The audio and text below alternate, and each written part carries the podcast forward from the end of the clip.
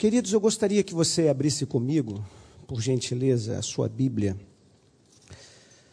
Em 1 de Reis, capítulo 19, eu quero ler com vocês do versículo de. Do primeiro versículo em diante, eu vou ler só para a gente ter aqui o conteúdo da história.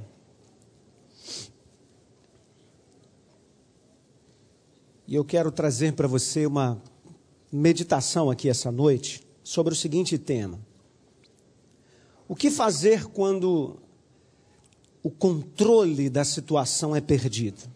O que fazer quando eu perco o controle, quando aparentemente as coisas que estão acontecendo ao redor demonstram que eu não tenho a mínima influência mais nas coisas que estão acontecendo? O que fazer quando num dia eu sou o cara e no dia seguinte eu não sou mais nada? O que fazer quando num dia você é, está super bem, está tudo certo, e no dia seguinte você pode receber uma notícia de que alguém morreu, de que alguém ficou doente, de que você que estava aparentemente saudável agora tem uma enfermidade? O que fazer quando você perde um emprego e achava que estava tudo bem lá no seu trabalho e de repente alguém diz: oh, vai ter contenção de despesas, a gente vai ter que demitir você. O que fazer quando essas situações se apresentam na nossa vida? E Acabe fez saber a Jezabel tudo quanto Elias havia feito e como totalmente matara todos os profetas à espada. Então Jezabel mandou um mensageiro a Elias e dizer, a dizer-lhe: Assim me façam os deuses e outro tanto se de certo amanhã a estas horas não puser a tua vida como a de um deles. O que vendo ele se levantou e para escapar com vida se foi e chegando a Bertseba, que é de Judá, deixou ali o seu servo. Ele, porém, foi ao deserto a caminho de um dia e foi se sentar debaixo de um zimbro. E pediu para si a morte e disse: Já basta, ó Senhor, Toma agora a minha vida, pois eu não sou melhor do que os meus pais. E deitou-se e dormiu debaixo do zimbro, e eis que um anjo o tocou. E disse: Levanta-te e come. E olhou, e eis que à sua cabeceira estava um pão cozido sobre as brasas e uma botija de água. Ele comeu, bebeu e tornou-se a deitar. E o anjo do Senhor tornou a segunda vez e o tocou e disse: Levanta-te, come, porque te será muito longo o caminho. E levantou-se, pois, e comeu e bebeu, e com a força daquela comida, depois tem que descobrir que comida é essa, caminhou 40 dias e 40 noites, um Red Bull, até Horebe, o monte de Deus. E ali entrou numa caverna e passou ali a noite. E eis que a palavra do Senhor veio a ele e lhe disse: Que fazes aqui, Elias? E ele disse: Tenho sido muito zeloso pelo Senhor, Deus dos exércitos, porque os filhos de Israel deixaram a tua aliança, derrubaram teus altares, mataram os teus profetas à espada, e só eu fiquei. E buscam a minha vida para tirarem. E Deus lhe disse: Sai para fora, e põe-te nesse monte perante o Senhor. E eis que passava o Senhor, como também um grande e forte vento que fendia os montes, que quebrava as penhas diante do Senhor. Porém, o Senhor não estava no vento. Depois do vento, um terremoto. Também o Senhor não estava no terremoto, e depois do terremoto, um fogo. Porém, o Senhor também não estava no fogo. Depois do fogo, uma voz mansa e delicada. E sucedeu que, ouvindo a Elias, envolveu o seu rosto na capa e saiu para fora e pôs-se à entrada da caverna. E eis que veio a ele uma voz que dizia: Que fazes aqui, Elias? E ele disse: Eu tenho sido um extremo zeloso pelo Senhor Deus dos exércitos, porque os filhos de Israel deixaram a tua aliança, derrubaram teus altares, mataram teus profetas à espada, só eu fiquei e buscam a minha vida para tirar. E o Senhor lhe disse: Vai, volta pelo teu caminho para o deserto de Damasco. Chegando lá, unge a Azael, rei, da, rei sobre a Síria. Também a Jeú, filho de Ninse, ungerás, rei de Israel. E também a Eliseu, filho de Zafate, de Abel Meolá, ungerás profeta em teu lugar. E há de ser que o que escapar da espada de Azael matá-lo a Jeú, e o que escapar da espada de Jeú matá-lo a Eliseu, também deixei ficar em Israel, só para você saber, sete mil. Todos os joelhos que não se dobraram a Baal, e toda a boca que não o beijou. Querido Pai, muito obrigado pela tua palavra lida. Te peço, ó Deus, que use esse pequeno servo que está diante de ti nessa hora, porque grande, poderosa e tremenda é a tua palavra. Fala ao coração do teu povo, edifica a tua igreja em nome de Jesus. Amém. A palavra de Deus nos mostra um, uma situação muito interessante. De um homem que no capítulo anterior havia orado ao Senhor e o fogo cai do céu e consome o altar, consome o sacrifício, consome a água que estava no altar. E ele tem autoridade para diante do rei matar todos os sacerdotes do rei e da sua esposa, que tinha introduzido então naquele reino de Israel a adoração a Baal, aos Baalins. E ele faz isso com a, a, a sua própria ousadia de profeta. Ele manda o povo cercar aquele sacerdote, mata todos eles, passa espada em todos e restabelece assim o culto a Deus. Ele diz: agora, a partir de agora, só o Senhor é Deus nesse lugar. Coisa linda o que ele faz. Ainda vira para o rei e diz: Olha, volta correndo, porque eu ouvi um ruído de uma grande chuva. Ele não tinha ouvido nada, não tinha barulho nenhum. Na verdade, aquilo era muito palavra de fé, como ele costumava fazer, tudo com ele era assim. Ele dizia uma palavra e a coisa acontecia, porque Deus cumpria a palavra que ele dizia. E ele dizia: Pode correr, que eu estou escutando um ruído. Aí ele corre para o Carmelo e vai orar para buscar o ruído. Para buscar aquele sinal que ele disse que tinha escutado. E ele vai para lá e começa a orar e diz: Senhor, manda agora a chuva, manda a chuva. E a gente sabe da história que daqui a um pouco o menino vê uma nuvem da mão de um homem, ou como fosse um tamanho da mão de um homem. E de repente a chuva cai o profeta é mais valorizado ainda de tudo aquilo que ele faz, e ele sai naquele dia ali com a, a, a, vamos dizer, a influência máxima, o reconhecimento máximo da nação. Aí está o grande homem. No dia seguinte, ele recebe uma notícia. Porque Acabe, como diz o texto, chegou em casa e contou para a esposa. Sabe o que aconteceu lá nesse dia agora? Uh, Elias mandou matar todos os teus profetas. A mulher se revolta e diz: Olha, manda um recado para ele. Que tudo que ele fez com os meus profetas, eu vou fazer com ele. E vou fazer pior. O recado chega a Eliseu. E quando ele recebe esse recado, o gigante vira uma criança. O homem forte se torna vulnerável.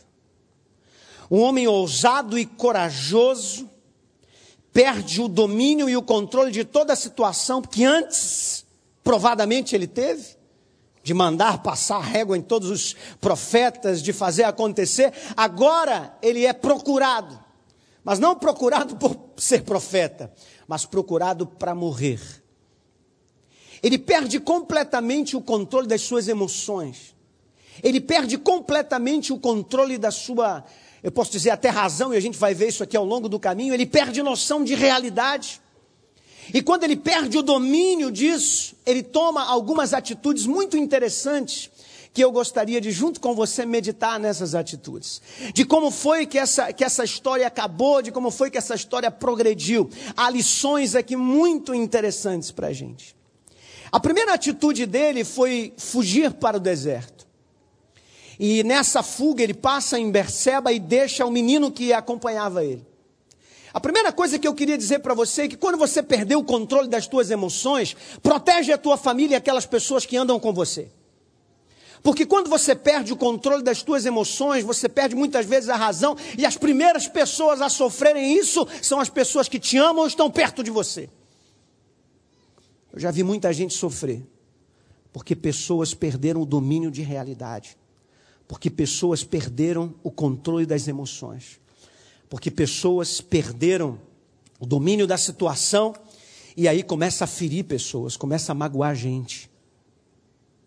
Você recebeu essa incumbência de ter que controlar essa situação, o nosso pastor acabou de dizer aqui, porque Deus entendeu que você é capaz de suportar, porque nós não recebemos nenhum tipo de tentação ou de desafio que a gente não consiga vencer.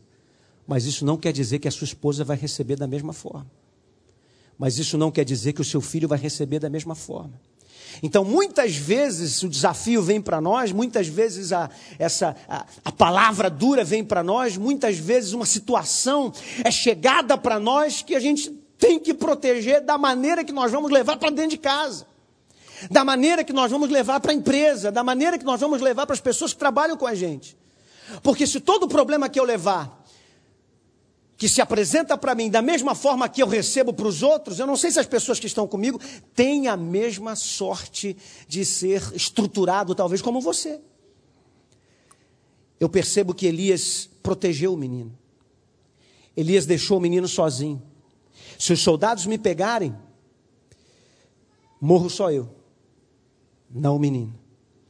Se eu for atingido, se eu for machucado, se eu for ferido, eu vou ser ferido sozinho.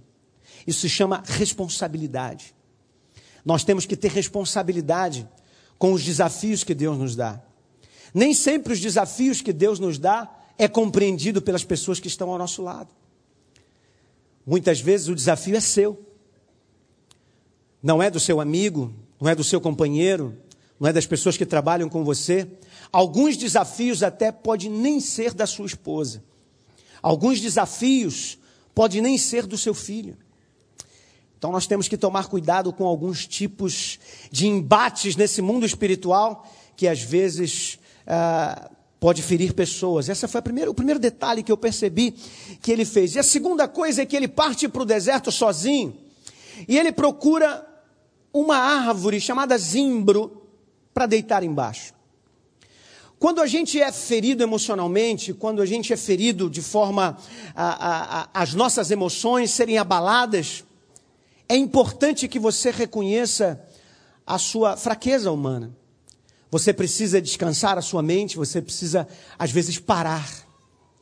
Às vezes, a, a, força daquela palavra, daquilo que foi dito, a força daquele, daquele resultado que chegou até você, aquela surpresa que chegou e abalou você completamente, ela precisa ser administrada.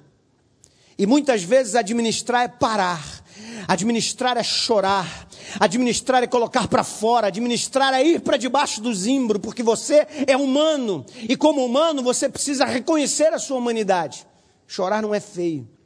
Chorar é importante. Muitas vezes a gente pensa, na homem não chora. Ah, não, eu sou um líder, eu não posso chorar. Algumas vezes, talvez, você não deve chorar na frente de outras pessoas, que talvez nem possam nem compreender isso. Mas Elias correu para debaixo de um zimbro e ali debaixo daquele zimbro. Zimbro é uma árvore pequena, baixa, de muitas folhas, e ela dá uma sombra muito gostosa para o viajante que passa pelo deserto.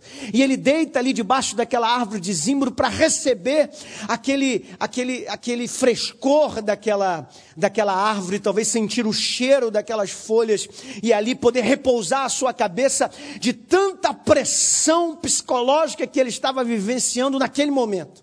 A pressão era muito grande, era um desafio de morte. E eu penso que naquele momento, ah, ah, quando ele chega até dizer mais adiante, né, que a vontade dele era morrer, eu penso que ele absorve aquilo com muita força. E ele vai para debaixo do zimbro, e, e, e talvez numa análise fria nossa, vai dizer: Mas que profeta é esse? Que foge, que chora, que se coloca debaixo do zimbro, que se isola, parece um fujão, um medroso. Só ele sabe exatamente o que ele está sentindo, e é muito interessante a maneira como Deus o trata, porque Deus manda um anjo ali e o anjo não briga com ele. Deus manda um anjo ali e parece entender e compreender o que estava acontecendo com ele. E o anjo vem, na verdade, com o pão, e vem com a água, e diz para ele: levanta, continua a tua jornada, come um pouco desse pão, bebe um pouco dessa água, vamos levantar e vamos continuar a jornada. Eu entendo que às vezes, quando a gente se sente para baixo, ferido, machucado, a nossa vontade às vezes é sumir. Mas graças a Deus que sempre nos manda o pão, graças a Deus que sempre nos manda um agente dele para nos levantar com uma palavra que você recebe na tua vida para te deixar fortificado para continuar a jornada. Eu peço a Deus que essa noite eu seja um agente na tua vida. Eu peço a Deus que a palavra que eu trouxe aqui seja pão para a tua alma, para que você possa sair daqui hoje de pé, levantado, para que Deus possa continuar te usando, para que o teu ministério continue sendo forte, para que você saiba que esse período que você está passando é só o momento, que Deus está no controle das coisas. Pode ser que você tenha perdido o controle, pode ser que você esteja preocupado porque não está vendo que a sua influência mais é forte, mas deixa eu dizer uma coisa para você: o teu Deus nunca perdeu o controle de nada, o teu Deus nunca deixou você desamparado, mesmo que para os outros você esteja só, mas para Ele você está junto dele a todos os instantes. Ele manda um agente, ele manda um anjo. Ele manda um agente, ele manda um anjo com pão e com água. Elias acorda, olha aquele pão, olha aquela água, come um pouco do pão, bebe um pouco da água, respira e dorme de novo. Talvez, né, eu não sou nenhum psicólogo, nenhum médico nessa área, mas talvez a pressão psicológica devia estar tão grande que a necessidade de dormir fosse uma coisa é, necessária. Né, as pessoas que passam por, essa, por essas coisas de uh, depressão, elas me parecem dormir muito mais do que as outras. Parecem necessitar de recuperar a sua estabilidade emocional e o sono parece ajudar nisso. O que é interessante é que novamente o anjo volta. Acorda ele e diz: Come mais um pouco, bebe mais dessa água e dá uma palavra muito interessante, diz assim: a tua jornada ainda é longa. Talvez na cabeça dele tivesse assim: o meu ministério acabou. Para mim, vai acabar aqui. Essa mulher vai me achar, os soldados dela vão me pegar e eu vou morrer. Mas o anjo disse: pode continuar, porque a jornada ainda é muito longa. Eu tenho certeza que Deus me deu essa palavra aqui para você essa noite, para que você entenda isso. Talvez você entrou aqui achando que está tudo acabado. Talvez você entrou aqui achando que alguma coisa na sua vida recebeu um ponto final. Mas o meu Deus manda eu dizer para você que a tua jornada é longa. Há um caminho extenso para você ainda realizar. E é muito interessante que o anjo não diz para ele, vá para o Horebe. Eu procurei com detalhe isso. Na verdade, ele não é chamado de fora. Mas apesar das suas emoções estarem abaladas, Deus ainda falava com ele no coração dele. Oh, querido, que coisa linda apesar do mundo exterior estar trazendo para ele um peso psicológico muito grande e ferrenho, ele não perde a sensibilidade ainda de Deus, e dentro dele ele escuta talvez uma voz do Espírito dizendo: sobe ao Horebe, sobe ao Sinai, porque lá é o lugar onde eu estou para te recuperar.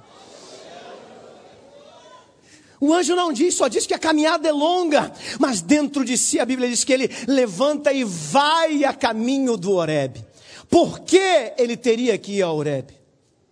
Porque Horebe é chamado de monte de Deus. E se há um lugar que recupera crente, é presença de Deus. Se há um lugar que renova crente, é presença de Deus. Se há um lugar que restaura crente, é presença de Deus. Se há um lugar onde você é recuperado, é na presença de Deus. E se eu fosse você, eu não fugia da presença de Deus. Tem pessoas que quando passa por dificuldades, a primeira coisa que ela pensa é sair da igreja. A primeira coisa que ela pensa é fugir da, da presença de Deus. Mas deixa eu dizer uma coisa para você: o último lugar que você deve fugir é da presença de Deus. Ele estava abalado, ameaçado de morte, mas ele vai para o Horebe porque sabe que lá Deus está. Não fuja da presença de Deus. A presença de Deus é renovadora. A presença de Deus é espetacular.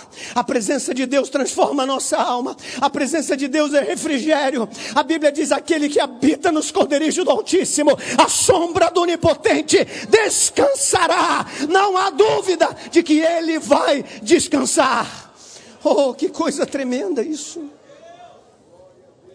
Você sabe uma coisa que eu percebo?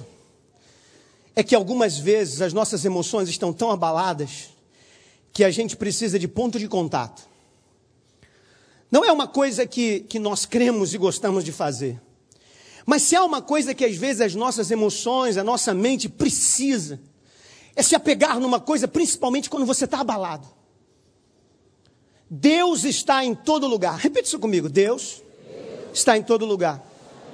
Deus está lá na sua casa, sim ou não? Deus está lá no seu trabalho, sim ou não? Deus está aqui na rua, aqui nesse bairro, sim ou não? Deus está aqui na igreja, sim ou não? Mas quando você está abalado, você não se recupera sozinho em casa, apesar de Deus também estar lá. Você, quando está abalado, a maior necessidade sua é vir na igreja. E por que isso? Porque aqui, ou nesse lugar aqui, a sua mente não terá dúvida de que Deus está. Em casa, pode ser que ela pense, pode ser que Deus não esteja aqui. Na rua, pode ser que ela pense, ah, pode ser que Deus não esteja aqui. Em outro lugar qualquer, pode ser que a mente te engane dizendo, Deus não está aqui. Mas aqui nesse lugar não há dúvida da presença do Todo-Poderoso. Quem entra aqui sente Ele. Quem entra aqui vê Ele, quem entra aqui é tocado por Ele, quem entra aqui é abalado por Ele, quem entra aqui tem a vida transformada por Ele. Não foi diferente com Elias. Não foi diferente com Elias. Elias sobe no Horebe, porque lá Moisés teve uma experiência tremenda com ele. Aquele lugar era o lugar onde as pessoas, quando queriam ter a, experi a experiência profunda com Deus, eles iam para lá. Lá era um lugar, apesar de Deus estar em todos os lugares, mas lá era um lugar que fazia referência e menção. Nesse momento de abalo, você não pode fugir da presença daquelas pessoas ou daquele lugar que representa Deus na sua vida. Venha aqui ouvir a voz do seu pastor. Está triste? Aperte a mão do seu pastor quando dá está abalado, se aproxima de um líder seu. Procure aonde é que há referências de pessoas que você sabe que é homem e mulher de Deus, para que você possa, às vezes, num abraço ser recuperado, num olhar ser recuperado. Eu já vi pessoas chegar na igreja completamente abalada, está tão deprimida e tão mal resolvida internamente que ela nem escuta a palavra, você prega, ela está ali tão abalada que ela não entende a palavra. Mas quando o culto acaba, um abraço de um irmão, um aperto de mão, um carinho, uma pergunta, uma oração de uma pessoa na igreja, tudo muda, querido, a presença de Deus é tudo para nós. Vá para o Oreb, porque lá no Oreb tem presença de Deus. Vá para o Oreb, porque lá no Oreb Deus se manifesta. Por que ele foi para o Horebe? Porque lá um dia uma sarça se queimou. Lá um dia um fogo acendeu numa sarça e ela não se consumiu. Lá Deus se manifesta. Ele precisava novamente, mesmo que ele tivesse visto tantas coisas já na sua vida, mas quando você está abalado, a tua mente parece que se esquece. Se esquece do que Deus já fez por você, se esquece dos milagres que ele já te deu, se esquece das coisas que já aconteceram. Você se esquece do dia da tua salvação, você se esquece do dia do teu batismo, você se esquece dos livramentos que Deus te deu, e quando você está abalado emocionalmente, deve correr para o Oreb para se lembrar de como Deus é bom, de como Ele já te salvou, de como Ele já se manifestou na tua vida.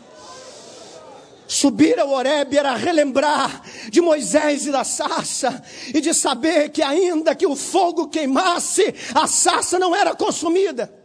E não há nada melhor para Elias do que saber disso. Elias estava saindo de Berseba para o Horebe, que é na península do Sinai. 250 quilômetros aproximadamente de distância que ele ia caminhar. A Bíblia diz que ele levou 40 dias. 250 dividido por 40 dá seis e pouquinho. Significa que ele andou só seis quilômetros e pouquinho por dia. Eu não sei se ele estava muito cansado, muito abatido, muito amargurado, dormia muito, só que seis quilômetros por dia não é nada. Talvez fosse fraqueza, talvez fosse o abalo emocional, talvez fosse de ficar se escondendo nos lugares, eu não sei. Eu sei o seguinte: mesmo demorando, que qualquer soldado poderia alcançá-lo, qualquer soldado num cavalinho querido, em seis quilômetros eu faço meia hora na areia. Uma pessoa andando normal, ela anda 10 quilômetros fácil em uma hora, andando normal, com, com, com pés acelerados. Você imagina em cinco dias, quatro dias e meio, esse camarada chegava lá no Horeb. Um soldado num cavalo acharia ele com muita facilidade. Mas como Deus é o fogo que arde na sarça e não deixa ela queimar, ainda que a raiva ou o ódio de Jezabel quisesse consumir Elias, ele era Deus para proteger Elias, como ele protegeu a sarça. Ele era Deus para guardar Elias, como ele guardou a sarça. Nessa noite, deixa eu dizer para você: não importa a aspiração do inimigo a teu respeito, não importa a vontade dele de te consumir, não importa a vontade dele para te derrotar. O meu Deus manda eu dizer para você que ele é Deus Deus na tua vida. Ele é o Deus da sarça, é o Deus do Oreb, é o Deus que pode te guardar, mesmo que o fogo seja intenso. Mesmo que a força seja fraca, ai, ele não conseguia caminhar, mas mesmo assim Deus ia com ele, Deus ia com ele, era só seis quilômetros por dia. Talvez os cavalos andassem 40, 50 quilômetros, mas ninguém achava, porque ele estava guardado no esconderijo do Altíssimo. Por que ele tinha que ir para o Horeb? Porque lá no Horeb, Deus fala. Lá no Horeb Deus dá a lei, Deus dá a palavra. Lá no Horeb foi aonde as palavras de Deus foram entregues a Moisés. As tábuas foram escritas ali. A palavra de Deus é a maior proteção que nós temos, principalmente no período em que as nossas emoções são abaladas, em que a nossa inteligência só capta na memória os problemas do passado, só capta na memória as palavras que disseram contra mim.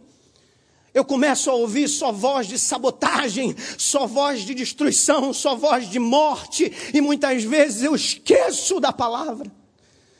Mas quando eu tenho a palavra como uma prática de vida, como eu tenho a palavra como uma leitura diária, quando eu tenho a palavra como uma alimentação nos cultos que eu frequento, chega uma hora que o diabo pode tentar o que quiser, ele pode trazer a palavra de ódio o que quiser, a minha mente não vai se auto-sabotar, porque o meu Deus fala mais do que o diabo na minha vida. Eu aprendi isso na minha época de faculdade. Eu estudava na faculdade que já até faliu, acho que é a Gama Fi. Foi vendida, não sei. E eu saía ah, do centro de Botafogo, pegava o trem, ia de trem até Piedade. De Piedade, ah, quando acabava a aula, lá para umas dez e pouca da noite, eu saía e então pegava um outro trem, ou então um ônibus para ir até Madureira, ou então eu tinha que andar até. Ah, como é que é o nome daquela estrada? Eu não vou lembrar. Uma estrada um pouco mais distante, onde eu pegava o Meia Caxias, que aí sim ele passava em Vila da Penha e me deixava que eu morava em Vila da Penha. Só que se eu perdesse o ônibus perto da linha do trem, que me levava para Madureira, eu tinha então que andar até essa rua, que era uma rua muito mais distante, me gerava um cansaço maior, e se eu chegasse lá atrasado, poderia perder também o outro, e ter que esperar mais uma hora e chegar em casa uma hora da manhã, provavelmente. Então eu tinha que pegar o último ônibus. Eu tinha que pegar aquele ônibus. E a gente vinha correndo, a aula acabava, os, o sinal batia, a gente vinha com aqueles. Né, a, a, a, como é que é o nome da mochila? Pesada, cheia de livro, correndo. E eu parava ali. De vez em quando o ônibus vinha. Quando o ônibus vinha, eh, o motorista fazia de vez em quando algumas coisas assim muito interessantes ele ia se aproximando do ponto, ponto lotado de, de, de, universitários, pessoas querendo subir no ônibus, e ele vinha no ônibus, aí olhava para a gente assim, dava uma reduzida na marcha, hum, como que fosse parar, e olhava para a gente e dizia assim, tá cheio, ah, e ia embora. Irmão, como eu abençoava aquele motorista, quantas vezes eu disse, Senhor, abençoa a vida dele, a família dele, a sogra, manda para casa dele todo final de semana. Assim, quantas vezes eu tinha que orar por aquele homem. Porque eu perdi aquele ônibus, eu tinha que andar muito. A coisa era terrível. E às vezes ele fazia aquilo, sabe? Parecia que ele ia parar. Eu juro para você, parecia. Ele ia quase parando e depois ele fala: tá cheio. Ah, ia embora.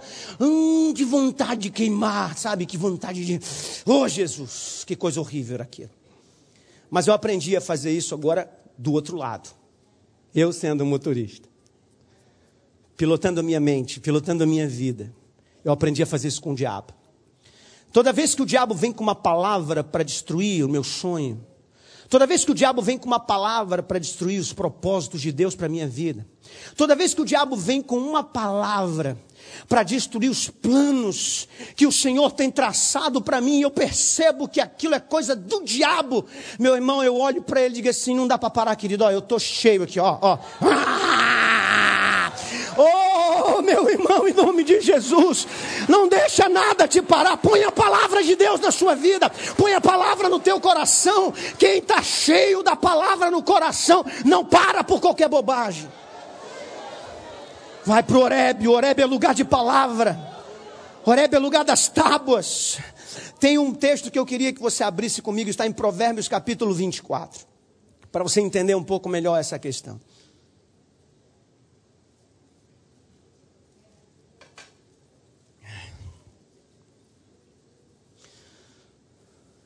Na cabeça de Elias, podia estar, isso tudo é conjectura, né? Podia estar o seguinte: uh, eu venci os profetas, então agora Acabe vai ter que se submeter a mim como profeta, para que o Senhor reine sobre Israel. Então eu sou o cara agora. Porém, Jezabel mandava em Acabe. E Jezabel se sobrepõe a ele e diz: Não, eu vou matar esse cara. E eu vou continuar reinando no lugar. E aí ele chega à conclusão, então que ele tem que morrer. Ele fala para Deus, Senhor, então me leva. Quando ele diz aquilo, eu paro para pensar, por que, que ele disse isso? Se na verdade o que ele queria era estar reinando em Israel, não reinando como rei, mas deixando o Senhor reinar, ele queria ser um homem de Deus usado lá para isso. Como é que o homem que um dia quer ser aquela pessoa reinando e agora ele resolve pedir para morrer? Na verdade, aqui lá no fundo, existia uma decepção, e a decepção muitas vezes é causada por inveja. A vontade de estar lá, naquele lugar, e eu não posso. A vontade de que eu deveria estar lá, o pensamento de que eu deveria estar lá, e agora o meu Deus não permite isso. E aquilo me entristece. Não sei se o pedido de morte dele é de verdade ou aquilo era só um desabafo. Não importa, mas essa palavra aqui parece que vai para Elias. Olha que coisa interessante diz esse texto. Vê se não serve para ele e para nós também algumas vezes. Não tenhas inveja dos homens malignos, nem desejes estar com eles. Porque o seu coração medita rapina e os seus lábios falam maliciosamente. Olha que coisa interessante. Ele está dizendo que as pessoas malignas, elas não querem produzir a sua própria vitória, elas querem consumir a vitória dos outros, porque é isso que a ave de rapina faz. A ave de rapina, ela come outro ser vivo, ela não vai produzir o alimento dela, ela pega o alimento do outro, ela quer a proteína de um outro ser vivo. Tem pessoas assim. Tem pessoas que elas não vão atrás da vitória delas, elas querem tomar posse da tua vitória. Tem pessoas que não têm sonhos, elas querem o teu sonho. Tem pessoas que não têm planos, elas querem os teus planos. Tem pessoas que se bobear, copia até o que você está fazendo. Tem pessoas que se bobear, ela vai escrever a mesma coisa que você escreveu, ela vai dizer a mesma coisa que você disse. Tem pessoas que vai pegar o teu e-mail, copiar, colar e botar o nome embaixo e dizer que é dela. Tem pessoas que vai pegar a sua ideia e dizer, olha, essa ideia é minha, não é dele. São pensamentos malignos, são pessoas malignas, mas escute o que Deus diz a partir do versículo 3 que é onde eu quero que você se concentre, porque o resto é bobagem. E com a sabedoria se edifica a casa, com a inteligência se firma, e pelo, em, e pelo conhecimento se encherão as câmaras de todas as substâncias preciosas e deleitáveis. O que que Deus está dizendo aqui através de Provérbios 24, de 3 e 4? Ele está dizendo o seguinte: com a sabedoria eu edifico o que é sabedoria? Sabedoria é uma informação divina. Sabedoria não é humana. Sabedoria não se encontra aqui embaixo. Não se compra em universidade. Sabedoria vem da palavra de Deus, da inspiração divina do Senhor. Vem do Espírito de Deus. Ele está dizendo: Eu vou edificar a tua vida. Anda na minha presença, leia a minha palavra, come a minha palavra. Eu vou te direcionar. Vou construir o teu propósito, a tua vida, a tua casa. Vai ser dirigido pelo meu Espírito. Sabedoria é isso. Ele diz: é a sabedoria que edifica. Depois ele diz: a inteligência afirma. Porque o que é inteligência? É você avaliar as informações que está recebendo. Deus disse que vai cuidar de mim. Eu recebo. Isso é inteligência. Inteligência é quando você toma posse de alguma coisa que é para você. Então ele está dizendo: você recebe a palavra de sabedoria, aceita essa palavra, você se firmou. Quando você se firma recebendo a palavra, ele diz: pelo conhecimento. O que é conhecimento?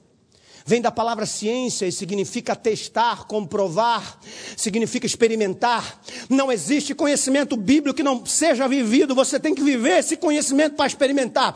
O que ele está dizendo é: Deus fala com você, você toma posse e pratica. Se você praticar, as tuas câmaras vão estar lotadas de substâncias preciosas. Que câmaras são essas aqui? É a tua sabedoria, são as tuas memórias. Se você guardar na tua memória aquilo que Deus tem produzido, produzido em você todos os dias, todos os dias caminhando com Deus, todos os dias orando, todos os dias na palavra, a tua memória vai estar tão rica de coisas tremendas e poderosas que quando o diabo falar, você vai dizer: Eu rejeito, porque eu tenho coisa melhor no meu coração.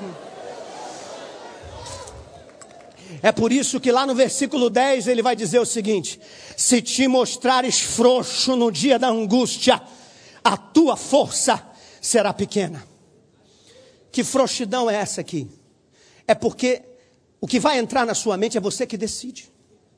As pessoas podem falar o que quiser, mas é você que decide se aceita ou não. É você, é você que decide se aquilo é para você ou não.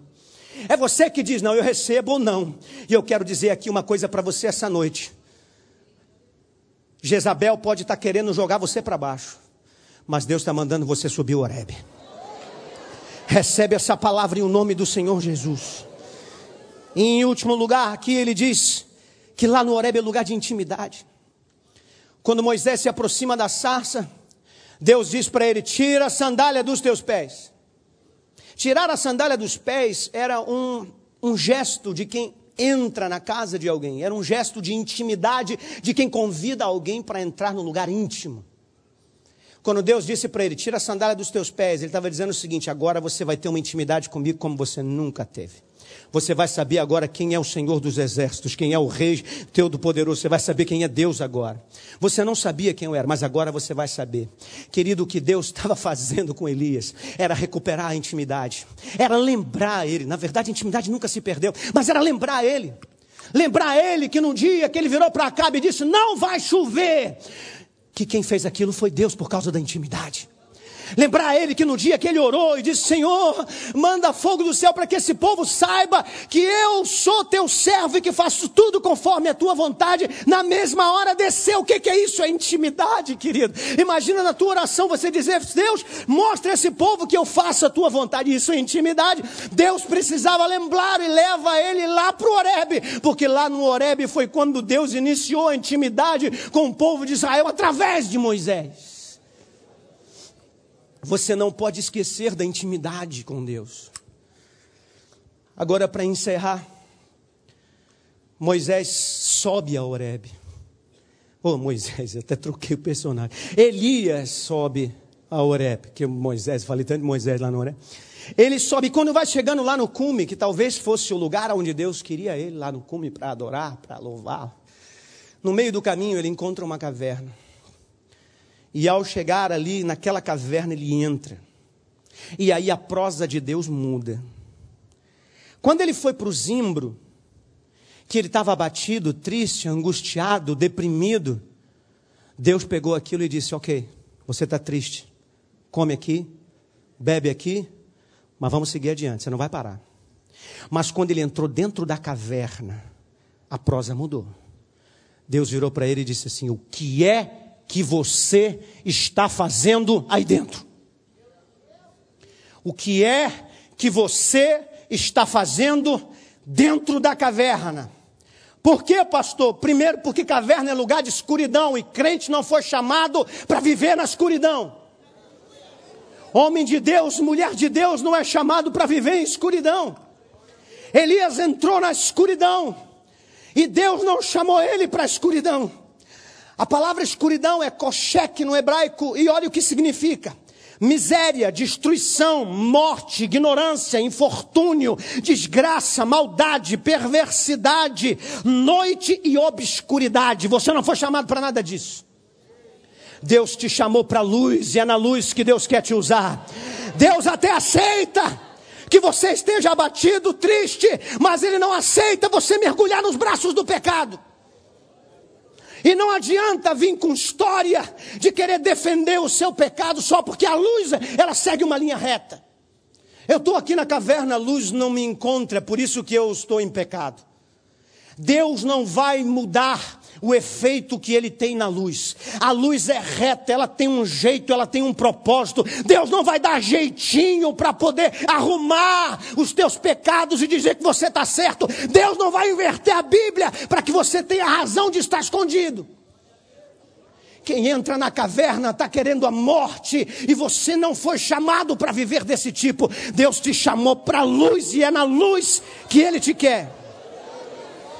A luz só não chega em você quando tem obstáculos. Quem sabe você tem permitido algumas coisas obstacularizar a luz de Deus na sua vida. O que é que tem atrapalhado a luz de Deus a entrar? O que é que tem feito com que a palavra não entre no seu coração? O que é que tem tapado isso? Qual é a pedra? Qual é o obstáculo? Remova! Para que a luz de Deus entre na sua vida, porque você não foi chamado para caverna e nem escuridão. Zimbro, Deus aceita. Porque o zimbro, ele é baixo, ele manda sombra, mas a luz chega até ele e lá fica claro. Até porque em volta tudo reflete.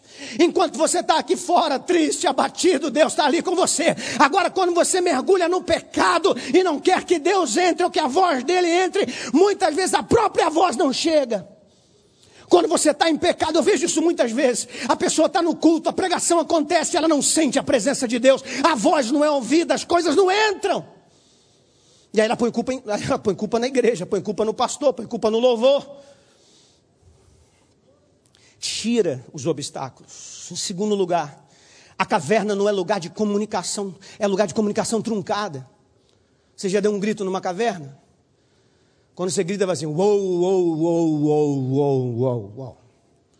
Caverna é um lugar de comunicação truncada.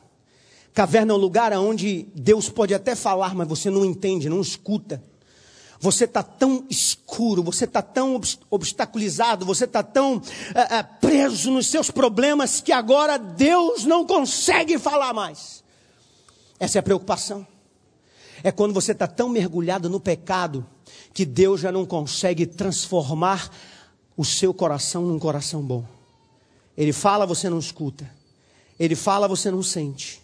Mas essa noite, o meu Deus veio chamar você de dentro dessa caverna.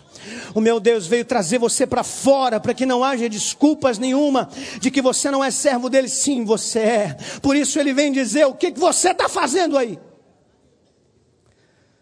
A caverna é um lugar de segurança falsa. Quem corre para a caverna achando que vai estar seguro pode encontrar um urso lá dentro, pode encontrar um leão lá dentro. Os piores, os piores, os piores adversários são os adversários da alma, porque eles não são visíveis. São muitas vezes chaves que você vira e que às vezes tem dificuldade de desvirar. Já vi muitos psicólogos perderem anos e anos com pessoas sem conseguir reverter um quadro porque ele foi muito abalado. Caverna não é lugar de segurança. Eu vou me esconder, eu vou fugir, ninguém vai me ver. Isso não é salvação. Caverna é um lugar onde você fica encurralado. A Bíblia diz que o inimigo está ao nosso derredor buscando uma oportunidade para nos tragar. E você entra dentro da caverna. É fácil para ele. Primeira tentativa sua de sair, ele vai te pegar. Caverna também era cemitério no mundo antigo. Quem ia para a caverna geralmente eram os mortos, não os vivos. Por isso Deus não entendia o que, que Elias estava fazendo na caverna. Você não está morto, Elias. Você não morreu ainda. Você está se sepultando, Elias, é isso? Você está sepultando o teu ministério? Você está sepultando a tua família? Você está sepultando a escola que você construiu? Você está sepultando todos os seus discípulos? O que, é que você está fazendo, Elias? Você sabe que eu tenho planos ainda, Elias? Você sabe que tudo isso aqui foi uma permissão? Você acha que está sozinho, ainda tem mais sete mil profetas. E você é esquecidinho. Porque Obadias, quando encontrou com você, falou que tinha cem que ele tinha escondido. Você esqueceu? Você está entrando numa caverna e você está se escondendo. Mas essa noite, talvez você tenha sido trazido aqui para voltar à vida de novo. E deixa eu dizer uma coisa para você. Deus disse para ele: sai agora para o lado de fora da caverna. E o engraçadinho ficou esperando para ver se Deus estava do lado de fora, no, no vento, no terremoto, para ver se ele estava no fogo. Aí Deus falou mansamente com ele. Eu tenho medo quando Deus fala mansamente comigo, irmão. Eu gosto de vez em quando quando Deus bate. Eu gosto de vez em quando de ouvir umas palavras duras. Eu gosto. Porque quando eu escuto isso, eu sei que é porque eu tenho jeito ainda. Quando alguém acredita em mim, ela bate. Minha mãe sempre bateu em mim quando eu era pequeno, porque ela sempre acreditou onde eu ia chegar. As pessoas com quem eu trabalhei sempre me deram direções, e muitas vezes duras, rígidas. Só o pastor Silas que é um pouco mais tranquilo, mas a maioria dos outros. Graças a Deus pela nossa igreja, pelo nosso ministério, graças a Deus pelo nosso pastor, que é um homem de Deus usado para bater muitas vezes. E é na hora que nós apanhamos que nós temos um recado de Deus: olha, se eu estou batendo é porque você ainda tem jeito. Na hora que Deus falou com Elias na caverna com voz mansa e disse: Vem cá, filhinho, vem para o lado de fora que eu quero conversar com você. Numa voz mansa.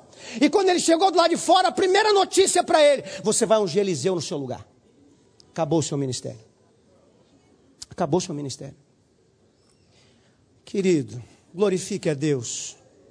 Glorifique a Deus pela sua vida. Você está numa igreja da palavra. Você está numa igreja que ensina. Você está numa igreja que bate. Eu tive que diminuir a minha mensagem porque você apanhou um bocado aqui antes dela. E você só apanha porque Deus acredita em você. Porque Deus sabe que você pode melhorar. Porque Deus crê na tua excelência. Porque Ele te fez para excelência. E nós cremos também. Que Deus nos abençoe e nos faça sempre como Elias, que encontrou no início, pelo menos, uma maneira de buscar uma saída. Mas quando nós subirmos o Horebe, que a gente não ache uma caverna pela frente, em nome de Jesus.